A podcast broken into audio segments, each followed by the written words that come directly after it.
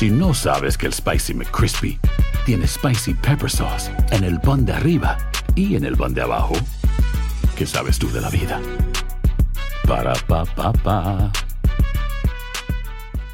Boost Mobile tiene una gran oferta para que aproveches tu reembolso de impuestos al máximo y te mantengas conectado. Al cambiarte a Boost, recibe un 50% de descuento en tu primer mes de datos ilimitados. O, con un plan ilimitado de 40 dólares, llévate un Samsung Galaxy A15 5G por $39.99. Obtén los mejores teléfonos en las redes 5G más grandes del país. Con Boost Mobile, cambiarse es fácil. Solo visita boostmobile.com. Boost Mobile, sin miedo al éxito. Para clientes nuevos y solamente en línea, requiere AroPay. 50% de descuento en el primer mes requiere un plan de 25 dólares al mes. Aplican otras restricciones. Visita boostmobile.com para detalles. Univisión Reporta es un podcast de euforia.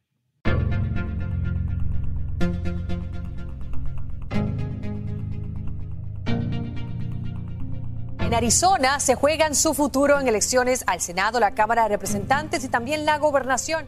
Arizona es uno de los estados donde se podría definir qué partido se va a quedar con la mayoría en el Senado. Encuesta exclusiva de Noticias Univisión, la Universidad Estatal de Arizona y la Universidad del Norte de Arizona, el 68% de los electores allí en ese estado dicen que van a votar. Los resultados de Arizona incluso pueden tener impacto en el resto de Estados Unidos.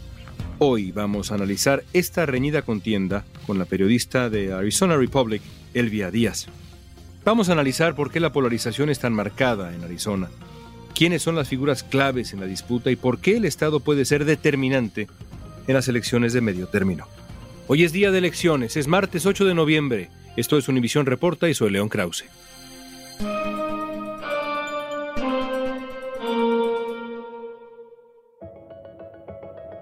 Elvia, en Arizona están eh, en juego el martes varios puestos fundamentales, no solo para el Estado, sino para el país. Quisiera que nos concentráramos en los tres más importantes, el Senado, la gubernatura y el secretario de Estado. Empecemos con el Senado. ¿Qué opinas de la contienda entre Mark Kelly y Blake Masters? ¿Cómo va esa contienda? ¿Qué podemos esperar? Bueno, pues bastante cerrada también, lo cual no se esperaba, ¿no? Hace unas semanas, hace unos meses, el senador Kelly llevaba una amplia delantera, o sea, definitivamente era el puntero, no era, ha sido senador durante dos años, entonces es muy organizado, muy metódico, muy moderado, entonces eso pues definitivamente le ha ayudado, ¿no? Aproximadamente hace cuatro semanas después de que Blake Masters ganó la primaria, como que se desinfló. Entonces Kelly, pues el puntero, agarró más puntos, agarró más fuerza, pero eso ha cambiado totalmente la dinámica hace aproximadamente dos semanas. Y se le atribuye directamente, fíjate, a la campaña increíblemente dinámica de la republicana Kerry Lake. Entonces ella lo ha traído, lo ha jalado, lo ha empujado. El expresidente Donald Trump vino aquí a Arizona, lo empujó. Bueno, tanto que ahora Kelly solamente lleva tres puntos de ventaja o sea, está estadísticamente empatado. Y eso preocupa mucho a su gente, ¿no? Y a los demócratas. Blake Masters, este hombre, es una figura peculiar. Es la primera vez que busca un cargo de elección popular. No tiene experiencia política. Es un hombre ultraconservador, respaldado por Donald Trump, por supuesto. Pero, ¿quién es Blake Masters? ¿Cuáles son sus cartas credenciales para aspirar a llegar al Senado? Bueno, tú lo has descrito muy bien, o sea, no tiene ninguna experiencia política. Sus credenciales es que es multimillonario, es joven, tiene familia, es un poco carismático, se acerca a la gente. Sus credenciales es nada más eso, ¿no? Que ha sabido hacer bastante dinero en tan poco tiempo que lleva de vida, entonces pues nada, o sea, esas son las únicas credenciales que tiene, ¿no? Que ha sabido pues juntarse, ¿no? Con los más populares y que lo arrastre, ¿no? En la popularidad. Y bueno, su ex jefe, que es también un multimillonario billonario con B, obviamente invirtió muchísimo dinero al principio durante la primaria, pues para empujarlo y eso le ayudó bastante. Pero, ¿qué tipo de experiencia tiene en el gobierno o qué tipo de experiencia tiene en cualquier elección, pues nada, cero. Blake Masters está enfrentando al actual senador Mark Kelly y últimamente sus posturas en temas de importancia para los arizonenses lo han llevado a estar en el ojo del huracán. Completamente desconectado con los valores arizonenses y lamentablemente no me sorprende porque él ha demostrado quién es. Él desde su primaria ha sido muy claro que él no está trabajando para la gente de Arizona. Y es una de estas figuras que han eh, adoptado el discurso del trompismo. Lo vemos también en otros sitios en Estados Unidos, por ejemplo, el candidato en Ohio, J.D. Vance, en fin, hay varias figuras así. Este hombre, Blake Masters, ha hecho suyo el discurso del trompismo durante la campaña. Definitivamente, a diferencia de Kerry Lake, fíjate que durante las primarias, una locura total, ¿no? O sea, se fue al extremo para convencer, obviamente, al ala extrema del Partido Republicano en cuanto a criminalizar el aborto, en cuanto a cero inmigración, no solamente cero inmigración ilegal, sino cero inmigración en la frontera. Ahora ha moderado un poquitín sus posturas, o sea, específicamente no con el aborto, entonces todavía está promoviendo que se criminalice el aborto, pero solo después de ciertas semanas. Entonces sí, es uno de los más conservadores y los que ha hecho todo al, descubierto, ¿no?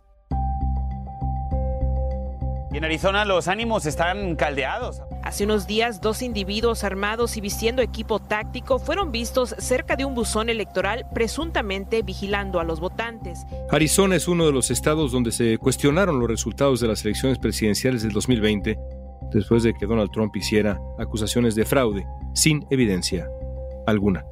Al menos tres organizaciones también han demandado a Clean Elections USA, el grupo que presuntamente estaría enviando a los observadores voluntarios para vigilar a los votantes en busca de evidencia de fraude electoral. En la actualidad, un número de líderes y seguidores del Partido Republicano mantiene la teoría de que Joe Biden no es el presidente legítimo de Estados Unidos. Vamos a hablar de tres figuras republicanas en este podcast, pensando en Arizona, los candidatos a senador, a gobernadora y a secretario de Estado. Los tres de ellos han sido respaldados abiertamente por Donald Trump. Me queda claro que dos de ellos, Carrie Lake y el señor Fincham, de quien ya hablaremos en unos minutos, son negacionistas electorales. Han dicho que Donald Trump no ganó la elección. Incluso Carrie Lake ve como ilegítimo al presidente Biden. ¿Qué dice Blake Masters sobre ese tema? Igual, también ha mencionado que las elecciones fueron robadas, las elecciones del 2020 fueron robadas, que el presidente Trump fue el que ganó, que ha habido muchísimos problemas electorales de fraude. Todo eso lo dijo durante la primaria. Una vez más, también ha moderado un poquito su postura, ¿no? Por ejemplo, se le preguntó durante el debate con Mark Kelly si el presidente Biden era el presidente legítimo y su respuesta fue, bueno, está en la Casa Blanca, ¿no? Yo le hice una pregunta parecida a Carrie Lake y me respondió algo muy parecido y entonces le pregunté, bueno, sí, una cosa es el presidente legal, yo le estoy preguntando si le parece a usted el presidente legítimo, si está en la Casa Blanca de manera legítima y fue ahí donde Carrie Lake me dijo que le resultaba un presidente ilegítimo el presidente Biden. Carrie Lake ha centrado su campaña en alegaciones falsas de fraude en las elecciones del 2020. Ella no puede aceptar el hecho de que Donald Trump perdió. Hablemos ahora precisamente de Carrie Lake, la contienda por el gobierno de Arizona. Por un lado, la secretaria de Estado Katie Hobbs, demócrata, contra esta mujer que se ha convertido en un fenómeno, sin duda alguna una figura emergente, una estrella en el firmamento republicano, sobre todo en la versión actual de este partido, pero sí una novata política por otro lado también. ¿Cómo se ha desarrollado la contienda entre Hobbes y Lake? Bueno, Lake cabe mencionar que es una ex periodista, ¿no? Ella fue presentadora de televisión aquí local por 22 años, entonces tiene muchísima experiencia ante las cámaras, es muy pulida, habla bastante bien, suena bien, se ve muy bien. El mensaje que lleva pues es totalmente extremista, pero definitivamente es una persona que llama la atención. Ahora se ha denominado, ¿no? En inglés se dice the leading lady of MAGA, la primera dama de America, America First Again, ¿verdad? O sea, la primera dama del movimiento del presidente Donald Trump. Y obviamente que ha acaparado la atención a nivel nacional, no solamente por esos pronunciamientos, sino por lo disciplinada y lo pulida, ¿no? Que está en las cámaras, ¿no? En llevar ese mensaje. Entonces eso pues ha llevado una ventaja increíble, ¿no? En la guerra pública, ¿no? En la guerra de las encuestas. Porque Hobbs se ha negado, la candidata demócrata se ha negado a debatir con Carrie Lake, como por cierto se negó a debatir la candidata Hobbs con su principal rival en las primarias demócratas en Arizona. Simplemente no quiere debatir Katie Hobbs. ¿Esto le ha hecho daño? Le ha hecho bastante daño el hecho de que no quiera debatir, pero también después de las primarias, fíjate, Hobbs se ha mostrado una persona tan débil, con una inhabilidad de comunicarse con la gente, no ha hecho una campaña robusta, ¿no? Como se diría, una campaña fuerte, ni siquiera fíjate con grupos, o sea, yo entiendo que no tiene la misma experiencia que Kerry Lake en, televisión, entonces pues no se espera que tenga ese tipo de comodidad ante las cámaras, ¿verdad? Pero ni siquiera una campaña de pequeños grupos, ¿no? O sea, se muestra muy débil, definitivamente, tanto que los demócratas, inclusive los mismos que la apoyaban desde el principio, se han mostrado muy preocupados pues por la campaña que ha llevado. Entonces el contraste es increíble, ¿no? Yo considero que Habs pensó que el hecho de que Kerry Lake es una candidata con posturas extremistas, que eso era lo suficiente para ganar,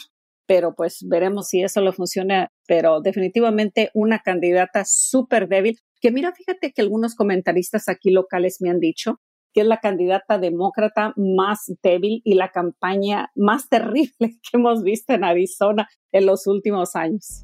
Y sin embargo, las posturas de Carrie Lake, en efecto, son posturas radicales en muchos temas. Ha matizado un poco su postura sobre el aborto, pero es muy dura en función de la migración. A mí me dijo en este foro que tuvimos de Univisión con las candidatas que planea incluso hablar con el gobernador de la Florida, de Santis, para que de Santis también mande la Guardia Nacional de Florida a Arizona, es una negacionista electoral declarada y orgullosa de serlo, es decir, sí son posturas radicales, aún así parece que será la próxima gobernadora de Arizona.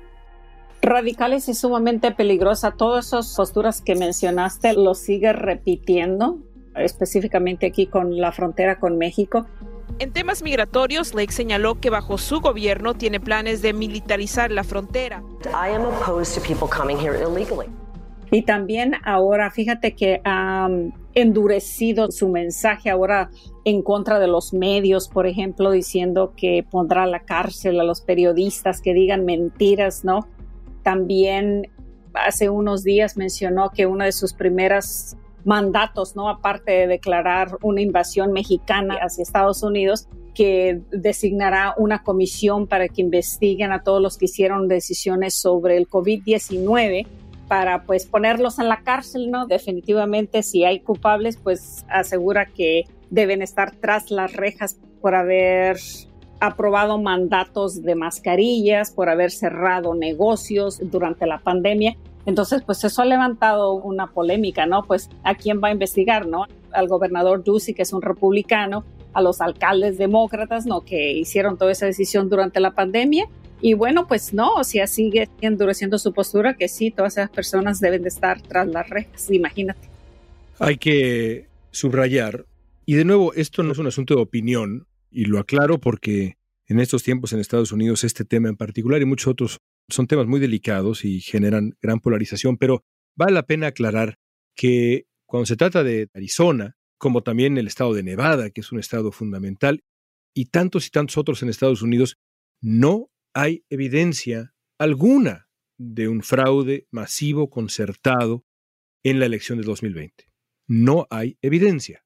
Bueno, y nosotros aquí, como sabrás, en el condado de Maricopa, precisamente fue una postura inmediata después de las elecciones del 2020, tanto que hasta se llevó a cabo la famosa auditoría, ¿no? Que se gastaron miles y miles de dólares en ello. Y lo único que se comprobó es que el presidente Biden efectivamente ganó las elecciones en el condado Maricopa, entonces no hay prueba de ningún fraude electoral y sin embargo ley que inclusive creo que te lo dijo a ti en ese foro también que solo aceptará el resultado de las elecciones si ella gana. De lo contrario, pues veremos. Al regreso veremos cómo se presenta la contienda para elegir al secretario de Estado en Arizona y por qué es tan importante.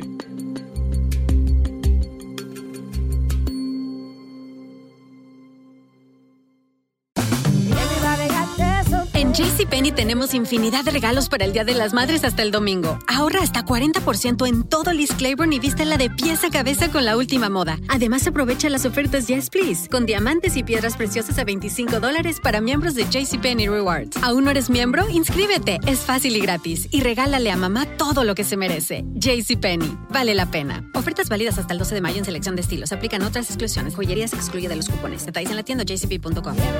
Boost Mobile tiene una gran oferta para que aproveches tu reembolso de impuestos al máximo y te mantengas conectado. Al cambiarte a Boost, recibe un 50% de descuento en tu primer mes de datos ilimitados. O, con un plan ilimitado de 40 dólares, llévate un Samsung Galaxy A15 5G por $39.99. Obtén los mejores teléfonos en las redes 5G más grandes del país. Con Boost Mobile, cambiarse es fácil. Solo visita boostmobile.com. Boost Mobile, sin miedo al éxito. Para clientes nuevos y solamente en línea, requiere AroPay. 50% de descuento en el primer mes requiere un plan de 25 dólares al mes. Aplican otras restricciones. Visita boostmobile.com para detalles. Platicamos con la periodista Elvia Díaz sobre la cerrada contienda electoral en Arizona. En la carrera para elegir al secretario de Estado se enfrentan el demócrata Adrián Fontes y el republicano Mark Fincham. En un debate organizado por Univision, Fincham declaró que ayudó a identificar supuestas irregularidades en las elecciones del 2020, mientras que Fontes dijo que tuvo el honor de contar los votos en el condado de Maricopa en esos comicios. Hay que decirlo, que normalmente, cuando se trata de hablar en un podcast o en un noticiero nacional sobre las elecciones de medio término, es muy raro que se hable de la contienda de secretario de Estado en un Estado. Y no es hacer menos a ese Estado, simplemente es un puesto que pues sí se discute y se debate en el Estado, pero no hace noticia nacional. Y sin embargo, hoy estamos aquí cerrando esta conversación con el que quizá es el cargo más importante de los que están en disputa, el secretario de Estado de Arizona. ¿Por qué es tan importante en el contexto actual esa contienda?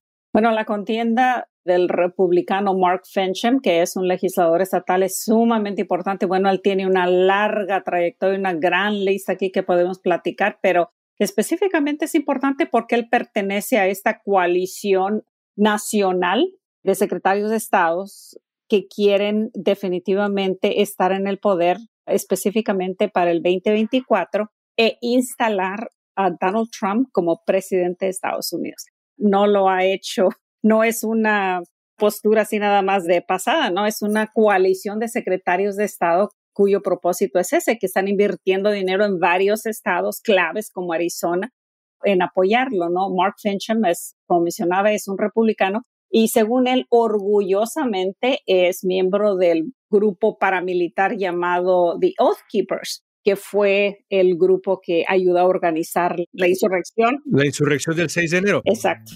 Pero hay que explicar quizá que, para quien no lo sepa, y seguramente habrá una gran cantidad de gente que no lo sepa, porque rara vez se habla de esto, porque estamos teniendo que reflexionar al, al respecto, que los secretarios de Estado, por ejemplo en el caso de Arizona, son los encargados del proceso electoral, son el árbitro electoral. Así que si llega un hombre como el señor Fincham, que es un negacionista electoral, quien rechaza los resultados del 2020, que hizo esfuerzos activos por revertir los resultados del 2020, estaríamos poniendo las manos de los procesos electorales de Arizona en manos de una persona que rechaza el proceso, en pocas palabras no solamente que rechaza el proceso, rechaza el proceso, pero también ha dicho exactamente los cambios que hará.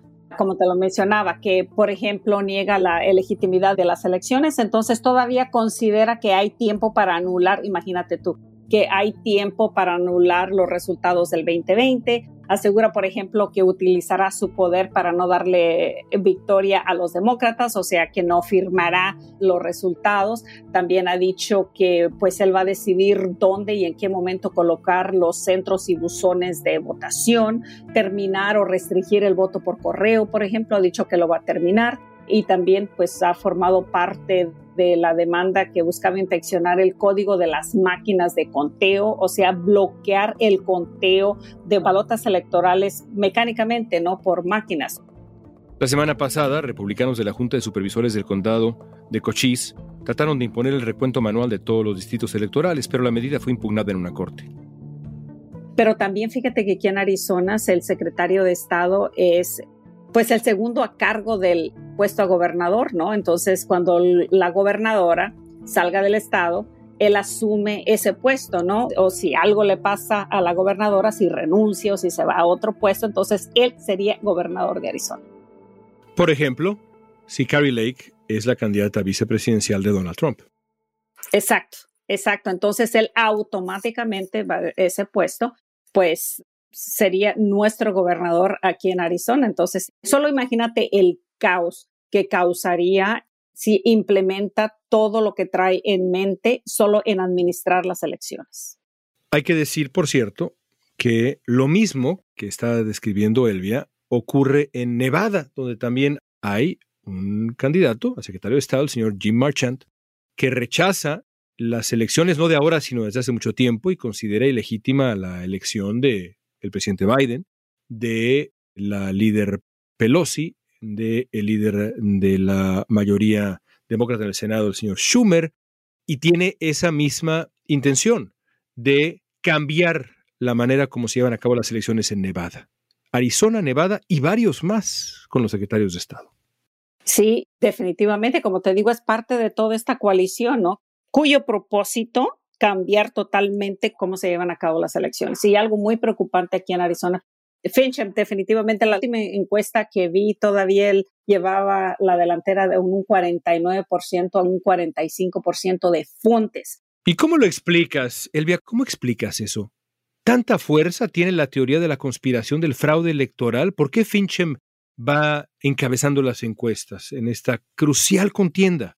Y sin dinero y sin una campaña, ¿no? A diferencia de Lake, o sea, él en realidad no ha hecho ningún tipo de campaña, ha comprado un poquito de anuncios nada más. Pues yo considero que sí es bastante fuerte, fíjate, de tanto escucharlo por dos años, yo creo que el fenómeno trumpista aquí, el fenómeno de Trump es bastante fuerte. Uno cabe mencionar que Biden ganó Arizona por menos de 10 mil votos nada más. Entonces, tenemos la mitad del electorado que apoyó a Trump, ¿no? Durante las primarias, que obviamente son totalmente enfocadas a la más extrema del partido. Lo que me preocupa aquí es que ahora pues ya estamos en las elecciones generales donde obviamente necesita a los independientes y a los republicanos moderados para ganar, que todavía hacia el puntero y con este amplio margen. Ahora veremos si le creemos a las encuestas, ¿verdad? Que también ese es otro tema para discutir, pero mira, pues la verdad es que es preocupante que sí haya llevado la puntera desde el principio. El voto latino podría ayudar a definir algunas de estas contiendas. Pero la pregunta es, ¿cuántos piensan ejercer el voto y por quién van a votar? Los analistas coinciden en que el voto latino podría acabar decidiendo estas reñidas elecciones de medio término. En las elecciones de 2020, los votantes hispanos tuvieron una participación récord que favoreció a Joe Biden, según las encuestas a boca de urna. Por último, Elvia, en Arizona, como en Nevada, el porcentaje latino de la población y también evidentemente el electorado es muy considerable, cuando menos un tercio del estado. ¿Qué te dice del voto latino este estado de cosas? Hay toda una teoría reciente que sugiere que los latinos se están acercando al Partido Republicano, que el fenómeno que se vio en el sur de Texas durante las elecciones del 2020 se está extendiendo. Pero en función de Arizona y Nevada, pero sobre todo Arizona, que es tu estado, que tú has estudiado, que lo vives, ¿qué le importa al voto latino realmente? ¿Saldrá a votar? ¿Qué piensas? Yo creo que esa es la gran incógnita. Bueno, ¿qué le importa al voto latino? La economía, trabajos, los altos costos del renta de las viviendas, muy, muy preocupante. La inmigración, por ejemplo, que se menciona que eso es el número uno, en realidad no lo es, viene siendo el número tres o el número cuatro ya cuando les preguntas. Y sí, la gran pregunta es si saldrán a votar. Fíjate que Carrie Lake, la republicana, por lo menos las encuestas que he visto, pues mantiene el apoyo de los latinos como en un 30 y pico por ciento, ¿no? Pero no todos los candidatos republicanos tienen el mismo apoyo, ¿no? Blake Masters, por ejemplo, tiene como un 13 y un 15 por ciento del electorado latino. Entonces, pues yo considero que es casi normal, ¿no? Como en las elecciones anteriores, ¿no? Siempre ha habido latinos que apoyan a los republicanos, ¿no? No es nuevo este fenómeno. Pero lo que sí preocupa o es la incógnita es si los latinos saldrán a votar. Porque definitivamente, como hemos visto, no solamente aquí, sino a través de la nación, en realidad no se le ha puesto la atención debida a sacar el voto, no se ha invertido dinero, no se ha invertido en mensaje. La gente, la verdad, yo la siento un poquito desinflada, o por lo menos eso es lo que me dicen, que bueno, pues para qué. Ahora sí que estamos peor, ¿no? Que como estábamos antes bajo los demócratas, ¿no? Y eso preocupa, digo preocupante en el sentido de si los demócratas ganarían, ¿verdad? Obviamente que los republicanos pues le están apostando a que menos gente vote y que su gente, el ala extremista, pues que esté más emocionado, más entusiasmado y que sí salga a votar. Entonces yo creo que aquí fue un fallo de los demócratas el no invertir. Esa es otra cosa que he visto, fíjate, que yo he visto inclusive a la Kerry Lake. A mí me parece que ha hecho un trabajo extraordinario en cuanto anuncios, en cuanto a tratar de acercarse al electorado latino a diferencia de los demócratas. Y bueno, o sea, es una persona increíble en ese sentido que por un lado te está diciendo, pues actuando, ¿no? Poniendo su actuación súper bien y luego se da la vuelta y dice, pero a esta gente, a estos latinos, les voy a cerrar la frontera, les voy a meter a la cárcel, les voy a hacer, etcétera, etcétera, ¿no? Pero pues ahí está el talento de comunicador, ¿no? En ese caso, para ella. Pero la verdad, en términos generales, yo no veo nada de entusiasmo de los latinos. Pues Elvia, nos has dibujado un panorama muy completo de tres batallas que no podrían ser más importantes. La batalla por el Senado, la batalla por el gobierno del gran estado de Arizona y la batalla por la Secretaría de Estado de Arizona. Si después de una descripción como la que nos has regalado, Elvia, que dibuja con toda claridad la importancia, yo diría la gravedad del momento que se vive, no salimos a votar, después será difícil quejarse. De un lado o del otro, hay que salir a votar, por republicanos o demócratas, pero hay que salir a votar. No me puedo imaginar un ejercicio más importante ni un momento más importante. Elvia, te agradezco mucho tu tiempo, de verdad, qué placer poder conversar contigo. No, pues muchísimas gracias, yo te lo agradezco a ti, definitivamente hay que votar, si no, pues para qué quejarse. La ley de Arizona dice que todas las papeletas, incluidas aquellas que se enviaron por correo, deben entregarse hoy antes de las 7 de la noche. Pero los funcionarios tienen hasta 20 días para finalizar sus conteos y dar resultados oficiales. Eso significa que es probable que esta noche no sepamos bien a bien quiénes son los ganadores de las elecciones de medio término en Arizona. Y eso no implica fraude alguno. El conteo ocurre así. Insisto antes de irnos amigos, voten están a tiempo. Están escuchando el podcast en día de elecciones.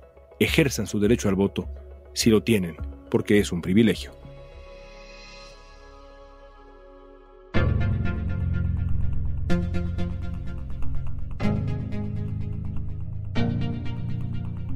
Esta pregunta es para ti. ¿Qué tan sana te parece la democracia estadounidense hoy? Usa la etiqueta Univisión Reporta en redes sociales y danos tu opinión en Facebook, Instagram, Twitter o TikTok. Escuchaste Univisión Reporta. Si te gustó este episodio, síguenos, compártelo con otros. En la producción ejecutiva, Olivia Liendo. Producción general, Isaac Martínez. Producción de contenidos, Mili Supan. Asistencia de producción, Francesca Puche y Jessica Tobar. Booking, Soía González. Música original de Carlos Jorge García, Luis Daniel González y Jorge González. Soy León Krause.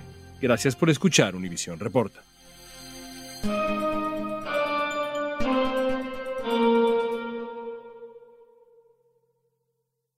Boost Mobile tiene una gran oferta para que aproveches tu reembolso de impuestos al máximo y te mantengas conectado. Al cambiarte a Boost, recibe un 50% de descuento en tu primer mes de datos ilimitados. O, con un plan ilimitado de 40 dólares, llévate un Samsung Galaxy A15 5G por $39.99. Obtén los mejores teléfonos en las redes 5G más grandes del país. Con Boost Mobile, cambiarse es fácil. Solo visita boostmobile.com. Boost Mobile, sin miedo al éxito. Para clientes nuevos y solamente en línea, requiere AroPay. 50% de descuento en el primer mes requiere un plan de 25 dólares al mes. Aplican otras restricciones. Visita para detalles.